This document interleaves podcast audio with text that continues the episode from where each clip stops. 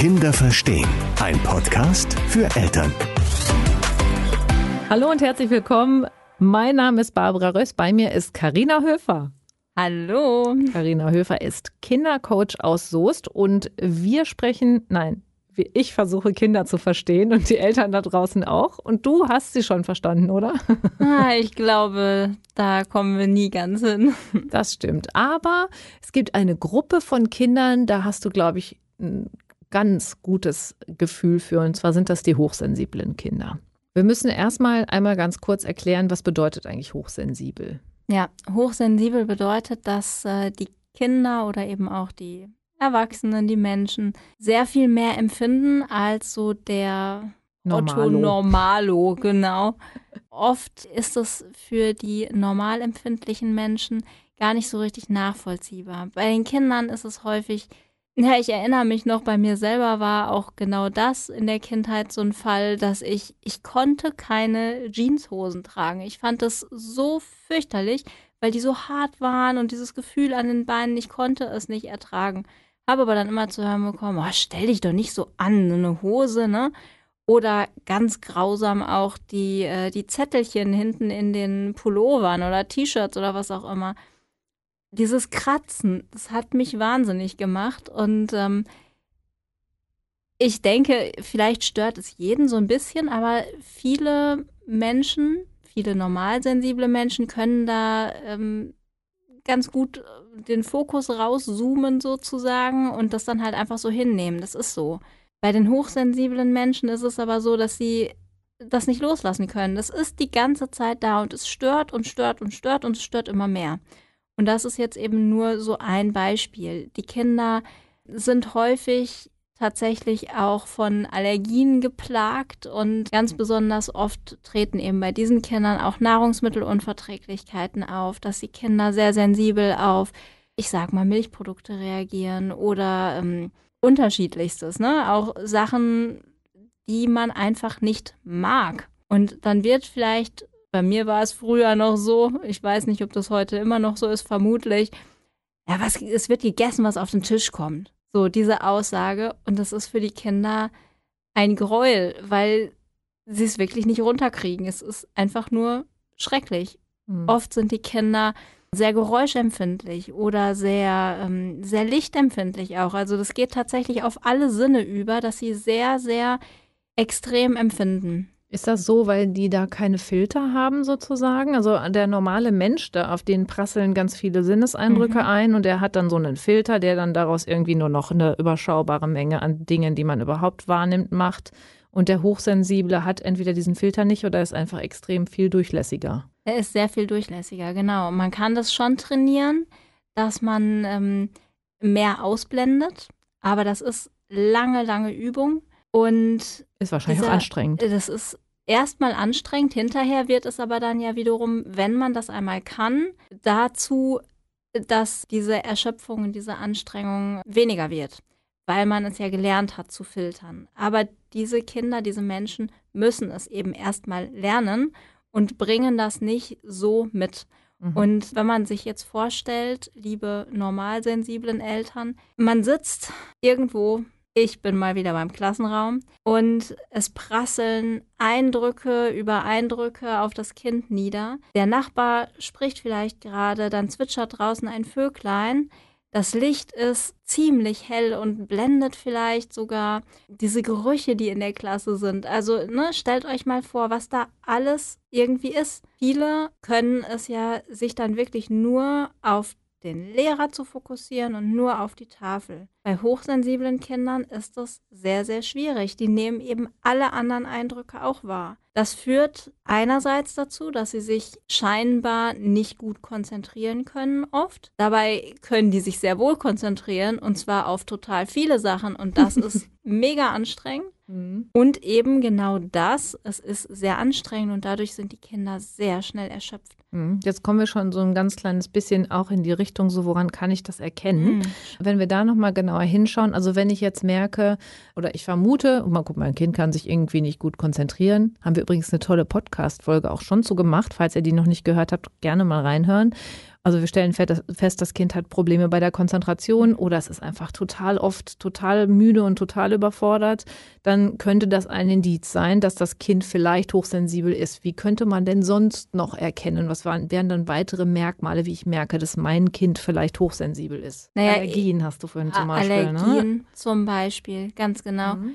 Achtet mal darauf, wie das Kind sich so verhält. Also viele Dinge, die ich jetzt vorhin benannt habe, vielleicht, dass das Kind einfach äußert, dass es ihm zu laut ist. Was, ja, ich kann ja jetzt, äh, da ich selber mit dem Thema konfrontiert bin, auch gut aus meiner eigenen Erfahrung als Kind berichten.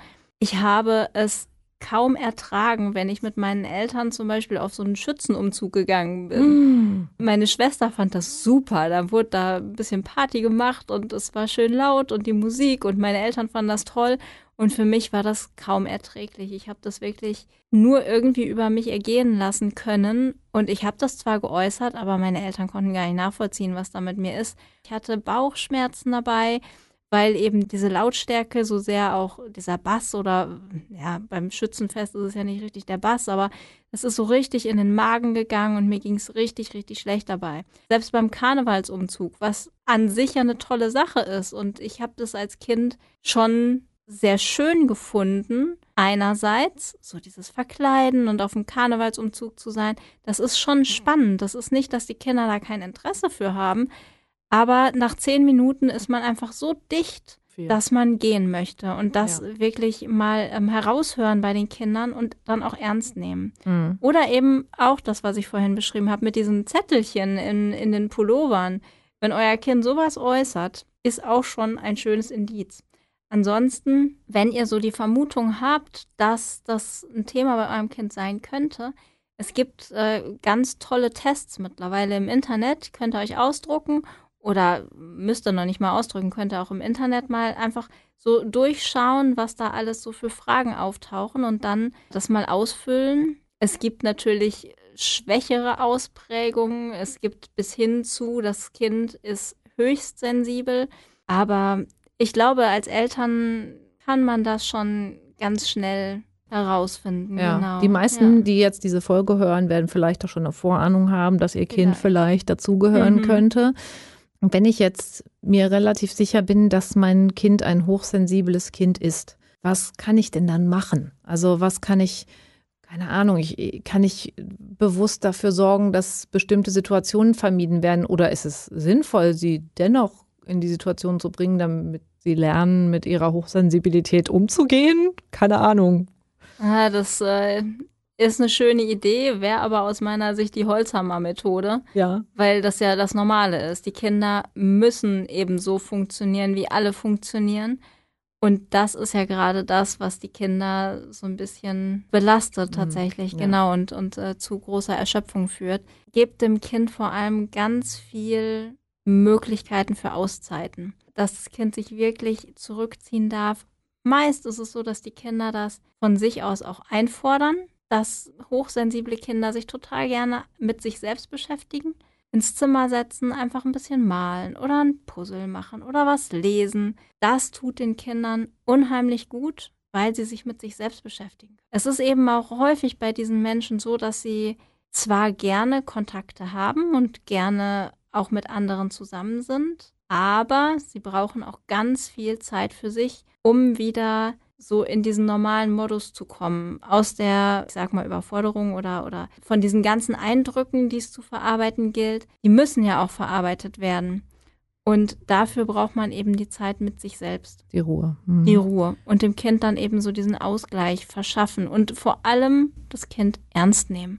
Wenn das Kind sagt, ich möchte das jetzt gerade nicht, dann ist das keine Anstellerei und dann ist der Ausdruck, oh, stell dich nicht so an, da nicht an der richtigen Stelle. Nee, es gibt vor allem auch dem Kind immer das Gefühl, so ich bin nicht okay, so wie ich bin, ich muss genau. mich anpassen. Ne? Genau das. Da müssen dann die Erwachsenen hinterher die, die Bücher Das Kind in mir muss Heimat finden von Stefanie Stahl lesen, weil sie von ihren Eltern immer solche Sätze gehört haben. Gell? Genau das. Das ja. ist genau der Punkt. Also man darf an der Stelle das Kind auf jeden Fall ernst nehmen. Ne? Mit seinen, es ist mir hier zu laut, Genau Hier das. sind mir zu viele Menschen. Ich habe meiner Mama früher mal, also meine Mama ist immer total gerne in Dortmund einkaufen gegangen. Ne? Und mit Unna einkaufen, da kam ich klar. Aber in Dortmund einkaufen, da waren so viele Menschen und die hatten alle auch gefühlt so eine viel höhere Energie. Also da war Mhm. irgendwie viel mehr Stress drin. Ich bin da gelaufen wie so im Tunnel. Ich habe gar nicht mehr mitgekriegt, wo rechts war, wo links war. Ich wusste nicht mehr, wo ich war. Ich wusste nicht mehr, wie ich heiße. Wir, wir haben uns, keine Ahnung, äh, verlaufen. Das ist teilweise heute noch so, dass wenn die Menschenmenge zu groß wird und das Ganze zu doll anhält, dann habe ich das Gefühl, mein Hirn kommt gar nicht mehr hinterher. So. Ja, ne? genau so muss man sich das vorstellen, ja. Also es ist total, äh, total krass. Ich kann auch in so einer Stadt, ich bin viel gereist in meinem Leben, in so einer Stadt wie Bangkok, New York, zwei Tage, drei, absolutes Maximum. Und dann muss ich erstmal irgendwo an einen einsamen Sandstrand. Genau so, ja. Na? Aber wo du es gerade schon erwähnst, das ist ähm, überhaupt ein ganz, ganz, ganz wichtiges Tool für die allermeisten hochsensiblen Menschen, die Natur. Natur. Mhm. Rausgehen. In den Wald oder an den See oder es, reicht auch der Baum vor der Haustür, so ungefähr.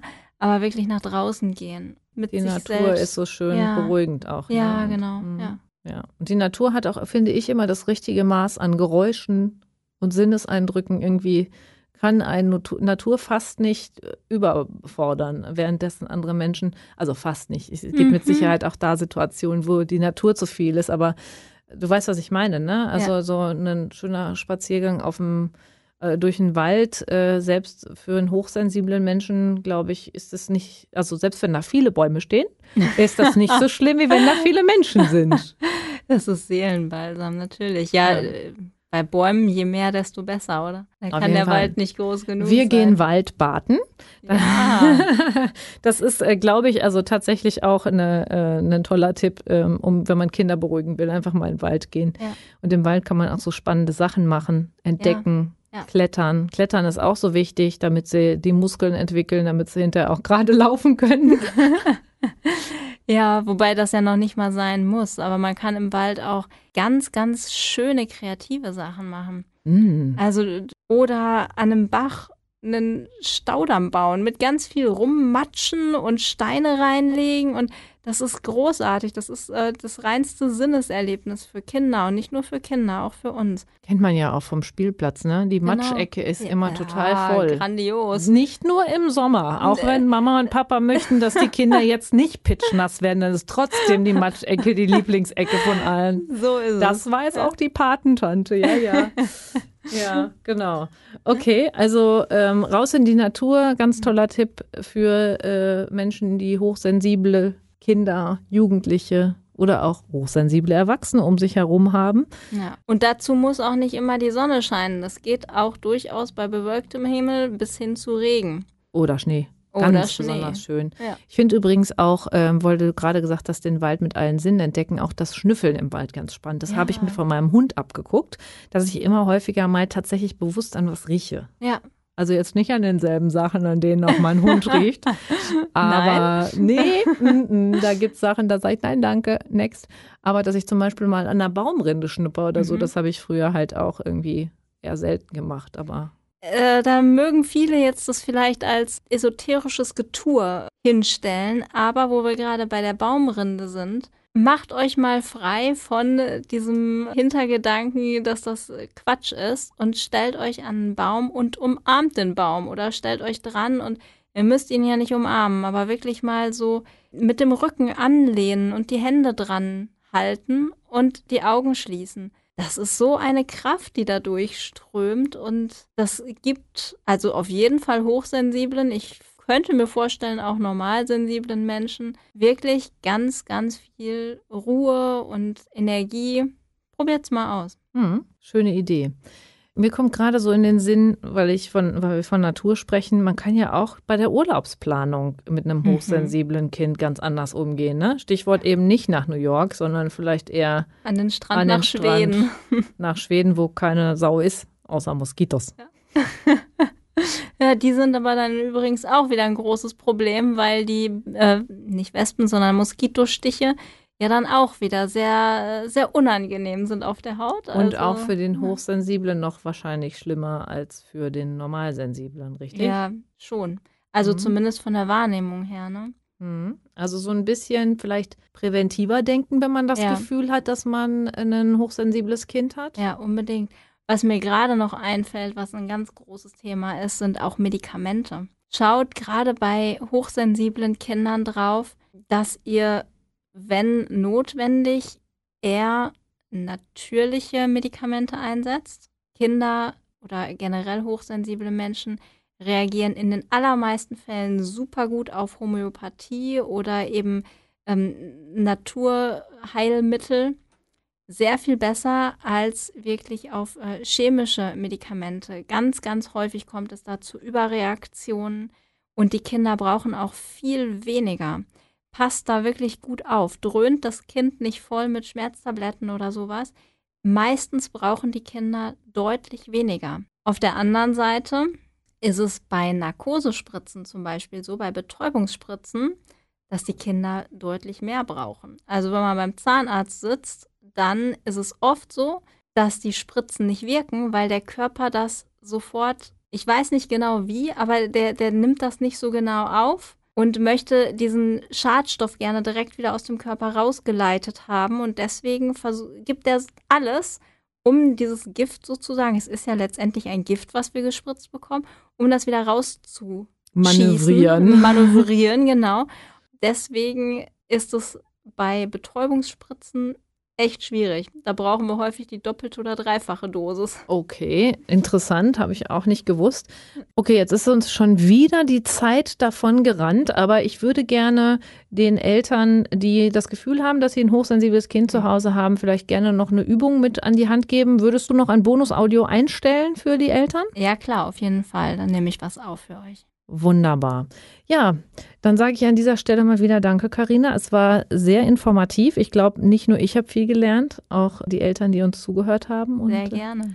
Wir hören uns bald wieder. Genau, wir hören uns. Kinder verstehen. Ein Podcast für Eltern.